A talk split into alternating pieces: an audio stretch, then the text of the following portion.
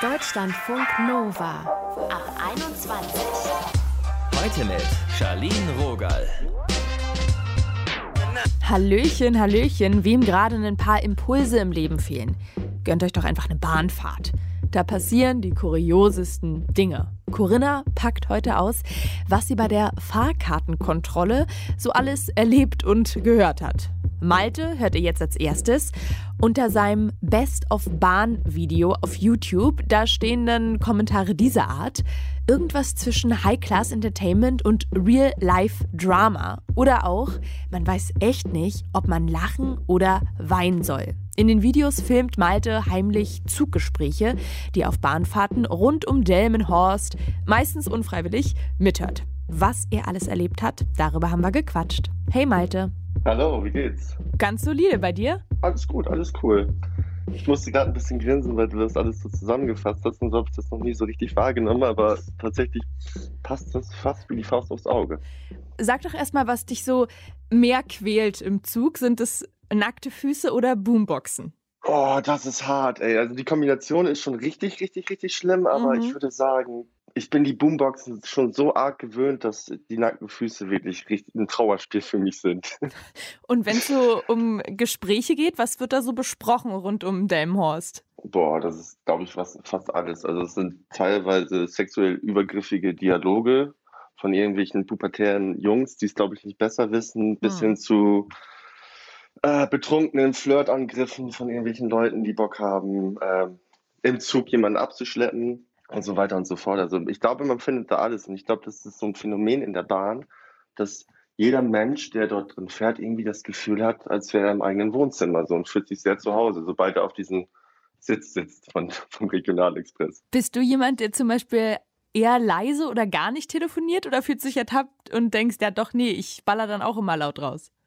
Nee, ich bin eher tatsächlich, was Telefonieren in der Bahn angeht, bin ich immer so komplett verhalten und flüster so, als wäre ich so ein Geheimagent. Mir ist das immer recht unangenehm. Das meinte ich auch gerade mit, dass sich jeder wie zu Hause fühlt, Mhm. weil irgendwie so, ich kann das nicht. Ich kann so private Dialoge nicht irgendwie vor fremden Leuten so krass laut durchführen. Das ist für mich irgendwie so ein intimer Moment. Und bei den Erfahrungen, die du da gemacht hast, bist du eher Team, ich könnte drüber weinen oder eher die andere Richtung, ich muss mir so krasses Lachen irgendwie zurückhalten? Nee, ich glaube eher zweiteres. Also ich finde es extrem amüsant, aber auch extrem interessant, so, weil, äh, wie gesagt, jeder fühlt sich wie zu Hause und du kriegst halt die privatesten und die krassesten Gespräche mit. So, und ich habe das innerhalb meines Studiums, ähm, musste ich halt jeden Tag drei Stunden zum Studienort hinpendeln und drei Stunden wieder zurück. Und dort habe ich halt die verrücktesten Erlebnisse mitbekommen, also wirklich von bis. Hast du so ein Ding, was dir noch richtig in Erinnerung ist? Eine Situation? Also was ich einmal richtig, richtig krass finde, war das so ein Mädel, äh, die war offensichtlich irgendwie auf irgendwelchen Teilen unterwegs und die hat dann da alleine mit ihrem Handy zu irgendwelchen Tracks richtig, richtig, richtig heftig abgefeiert.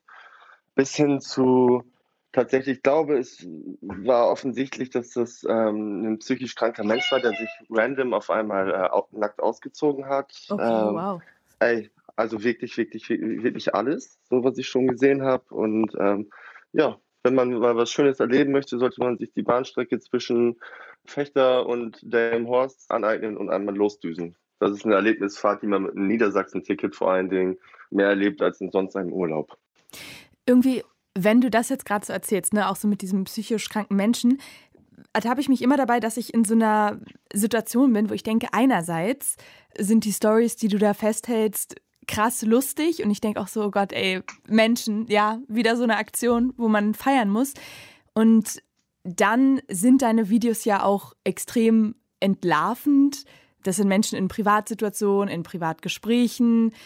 Ich habe gesehen, du machst sie zum Teil unkenntlich oder filmst dann nicht den Kopf, aber trotzdem kann man sie ja wiedererkennen durch die Stimme oder durch so bestimmte Kleidung.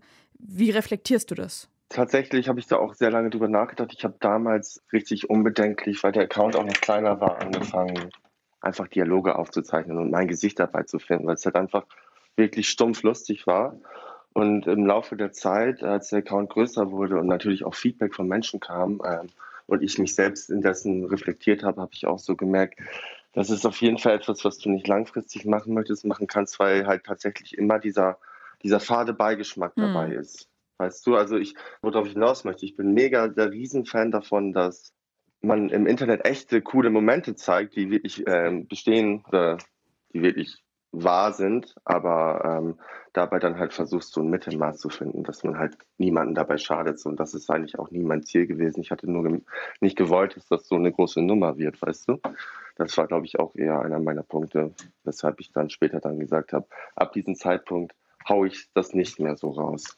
Und hast du mal überlegt, die Leute irgendwie danach anzusprechen, zu sagen, ey, äh, ich habe ja so ein Ding auf YouTube. Kann also es ist tatsächlich auch vorgekommen, dass mich Leute auch angeschrieben haben, die sich da gesehen haben und die Ach, ähm, aber es nicht als schlimm erachtet, erachtet haben ähm, in, in den Fällen, wo es bei mir jetzt passiert ist. Es kam bisher jetzt noch nie so ein negatives Feedback, aber ein, zwei Leute waren dabei, ey, das bin ich. Und dann habe ich natürlich gesagt, ey, sorry, soll ich es rausnehmen? Und die dann so, nee, ist alles cool, alles easy. So, so weit habe ich es bisher erlebt. Du hast ja da schon, sag ich mal, in viele Abgründe und Realitäten geschaut. Wie viel und vor allem, wie gerne fährst du denn noch Bahn? ich fahre so gerne Bahn eigentlich in der Regel, weil ich finde das total entspannt. Du musst nicht selber fahren mit dem Auto. Es ist irgendwie umwelttechnisch auch ein bisschen cooler. Und ich kann dabei halt eigentlich theoretisch auch arbeiten, beziehungsweise ich fand es zum Studium richtig cool. Man konnte die ganzen Sachen nach- und aufarbeiten während der Fahrt. Und für mich ist Bahnfahren eigentlich immer ein ganz entspanntes Erlebnis. Was ich nicht so gern mag, so was ich jetzt auch im Sommer gemerkt habe, vor allen Dingen zur Pandemiezeit, ist, dass wenn die Züge extrem voll sind, es mm. extrem laut wird und alle drücken sich gegeneinander und mein Schweiß ist dein Schweiß, das ist irgendwie nicht so meins. Ich bin vor kurzem auch Bahn gefahren und da war gerade ein Fusion-Wochenende und die Bahn war auch wow. so krass voll. Und es tut einem ja dann auch so leid, aber es war eine Schaffnerin und wirklich die Ansage, sie hat irgendwann nur noch gekreischt und die Frau, es tat einem irgendwie auch leid, aber sie, sie war kurz davor, den Zug zu räumen. Was ist denn so deine liebste Bahndurchsage? Die liebsten Bahndurchsagen sind mir die, wo die, wo die Schaffner so relativ unkonzentriert sind und ein bisschen bei der Ansage äh, reinscheißen. Mhm. Wo die es halt irgendwie nicht so auf die Kette bekommen, äh, den Satz gerade zu stellen, weil es ist halt einfach voll oft total witzig, weil ich beobachte dabei voll gerne die Menschen drumherum und die lachen sich dabei meist richtig kaputt. Und die Standardbahndurchsage, die ich schon millionenfach gehört habe, ist, wir haben technische Probleme und äh, es ist zu spät. Wir fahren zu spät los und das passiert so ständig, so oft und ja, Genau. Und, und das ja. ist deine liebste Ansage? So was mega ja, plattes ist, Die kann ich schon auswendig mitsprechen, deshalb mag ich sie so gerne. ich weiß nicht, was die, was die liebste ist. Also ich kenne keinen Menschen, der eine liebste Bahndurchsage hat. Aber ja, wenn, wenn dann sind es die, die Versprecher, die Ungewollten. Die sind schön. Die bringen einen nochmal zum Lachen. Und man hat dann ja auch gleich so eine Gemeinschaft ne, mit den Mitreisenden. Das ist auch immer ganz gut. ja. Danke, Malte, dass du dir hier Zeit genommen hast. Sehr, sehr, sehr gerne. Danke, dass ich dabei sein durfte.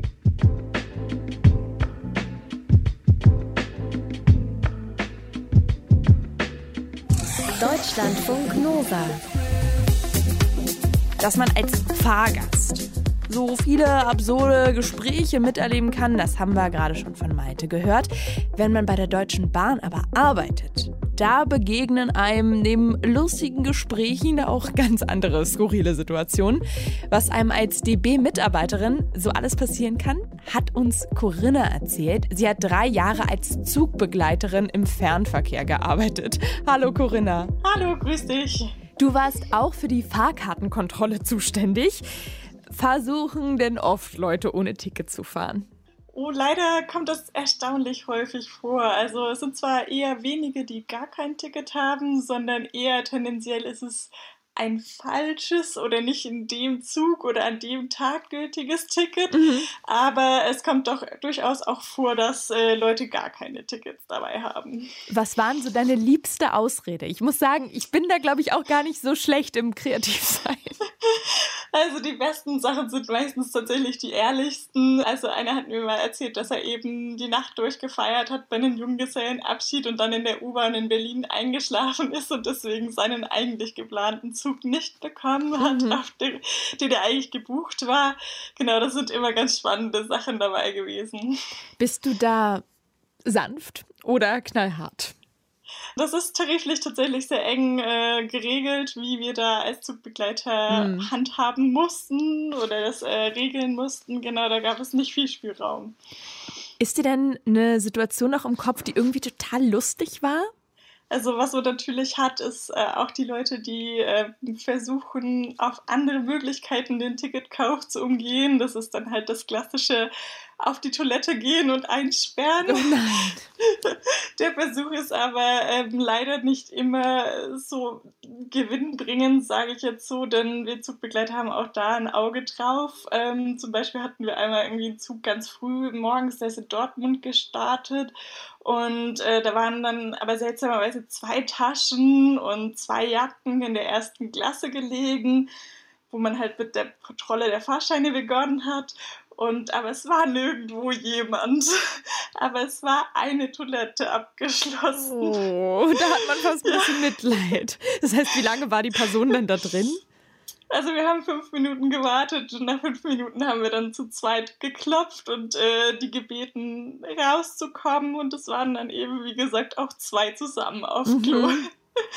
Was aber auch nicht die meisten waren, denn einmal waren sogar mal drei auf der Toilette. Das ist sportlich. Naja, mal, mal, wir, wir bleiben jetzt mal weg vom Kopf, was sie da alles äh, getrieben haben. Ich habe ja auch schon mal, mich schmerzt es immer noch, so einen Pulli in der Bahn vergessen und so ein kleines äh, Täschchen. Welche seltsamen Gegenstände hast du denn mal im Zug schon gefunden? Oh, da haben wir wirklich auch alles Mögliche schon dabei gehabt. Wir hatten einmal einen Anruf bekommen von jemandem, der sein IKEA-Regal im oberen Gepäckablage vergessen hatte. Wir haben teilweise ganze Koffer, gefüllte gefunden, teilweise auch Laptops, Geldbeutel natürlich, mm. aber auch mal eine Katze und ein Hund in einem Transportkorb, der vergessen wurde. Das ist also ja da grausam. Alles Mögliche.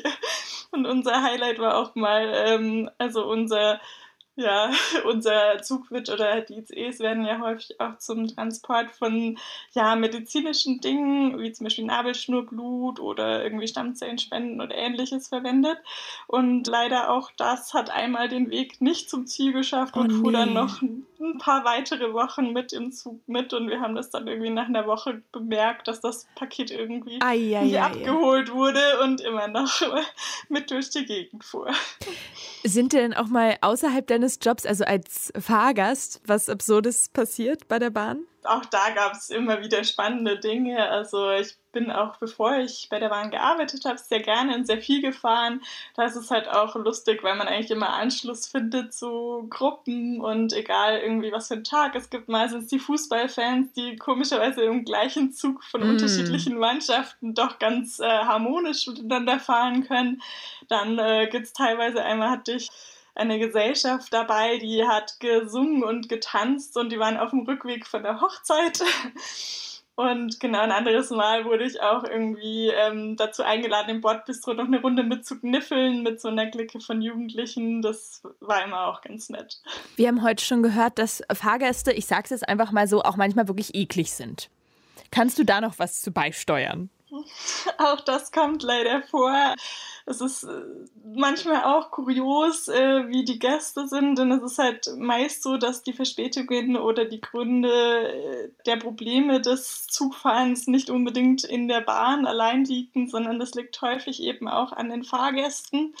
Wir hatten einmal zum Beispiel einen Fall, da ist halt ein Fahrgast auf dem Bahnsteig der wollte zum Zug und einsteigen, ist halt gestolpert und ist in sein eigenes Brillenglas gefallen. Also das steckte dann noch zum Teil in seinem Auge. Oh. Ähm, er wollte aber unbedingt in den Zug, weil er musste nach Berlin. Er hatte einen dringenden Termin, ist dann auch noch eingestiegen, war ein älterer Herr, der auch noch blutverdünnende Mittel genommen hat. Das heißt, es sah natürlich entsprechend aus und in so einem Moment kann man natürlich nicht losfahren. Nee, das ist ja dann eher auch ein medizinischer Notfall als so jetzt so ein Ekelpaket, was da irgendwie sich an den Zähnen ja. rumpopelt.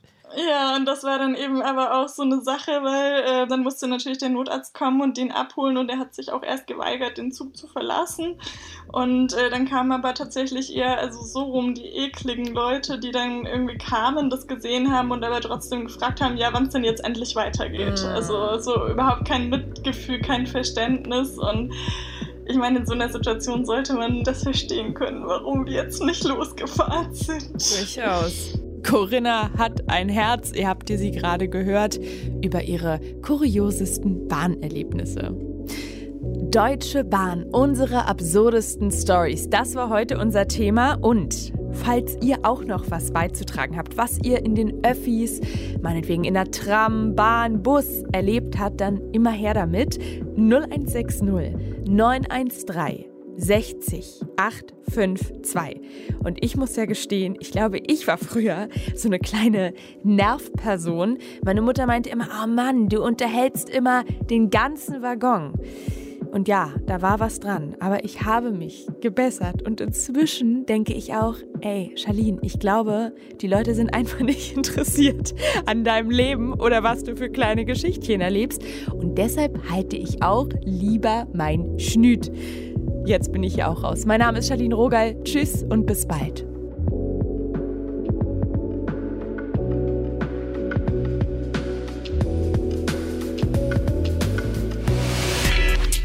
Deutschlandfunk Nova ab 21. 21. Montags bis freitags ab 21 Uhr und auf deutschlandfunknova.de.